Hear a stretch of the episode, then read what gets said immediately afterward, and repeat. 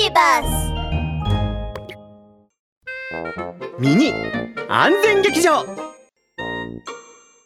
パパこの映画全然面白くないよ。あ弟のモラグとかくれんぼしてきていい？ねえモラグ。目をつぶって。僕が隠れたら探しに来てね。ダメだよ早く戻って座りなさい。映画館で走るのは危険だよ。この間パパも転んじゃって痛かったんだよ。モグラパパの言う通りだ。ラブール警部のワンポイントアドバイス。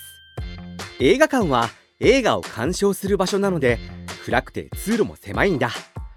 走ったりすると転んじゃって怪我する可能性もあるんだよ。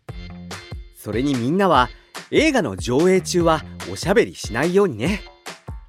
映画館の鑑賞マナーを守って映画を楽しんでほしいんだ。ワン！